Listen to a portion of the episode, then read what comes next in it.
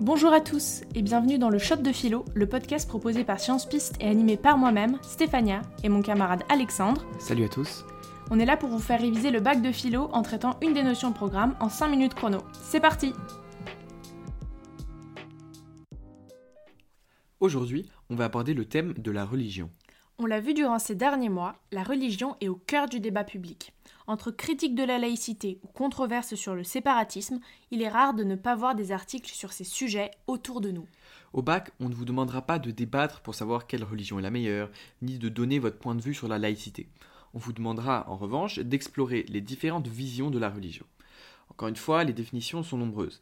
À première vue, la religion désigne un ensemble de pratiques sociales en relation avec le transcendant, donc Dieu. Cependant, nous verrons que cette définition est remise en cause. La principale tension au sein de ce sujet, c'est le lien entre religion, rationalité et crédibilité.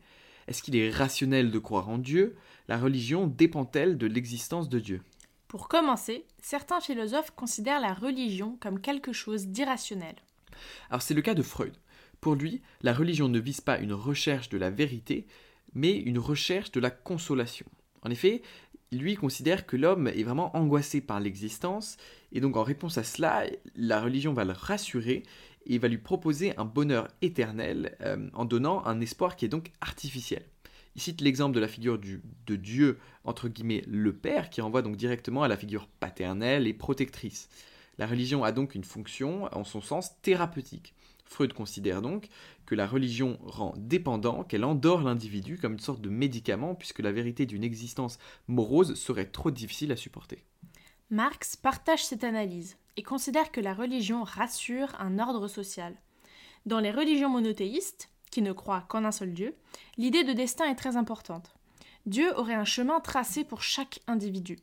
Ainsi, Marx considère que la religion est l'opium du peuple. Citation très importante. Par exemple, un travailleur religieux ne mettra jamais en cause ses conditions de travail et de vie, puisque c'est la volonté de Dieu qu'il soit dans ces conditions. C'est le projet de Dieu pour lui. Ainsi, Marx considère ce travailleur comme endormi par sa religion, puisque celui-ci ne sera pas prêt à faire la révolution.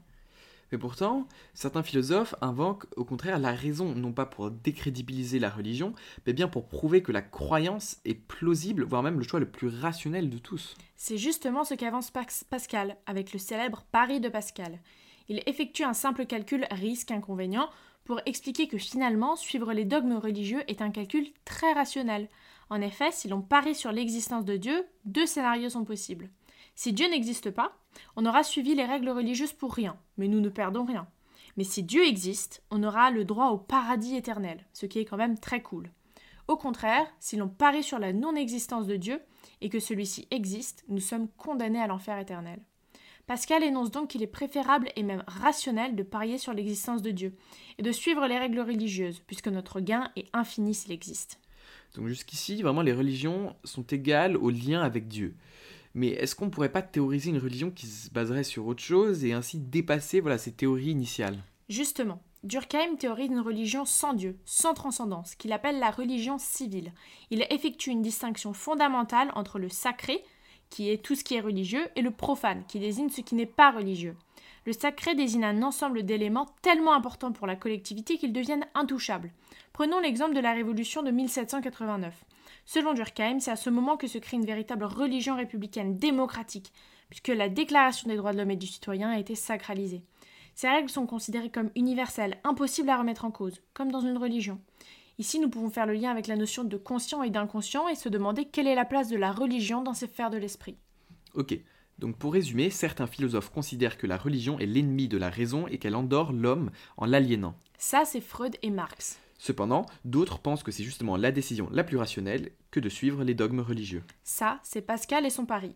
Dès lors, nous pouvons concevoir une religion sans transcendance fondée sur une distinction entre sacré et profane. Ça, c'est Émile Durkheim.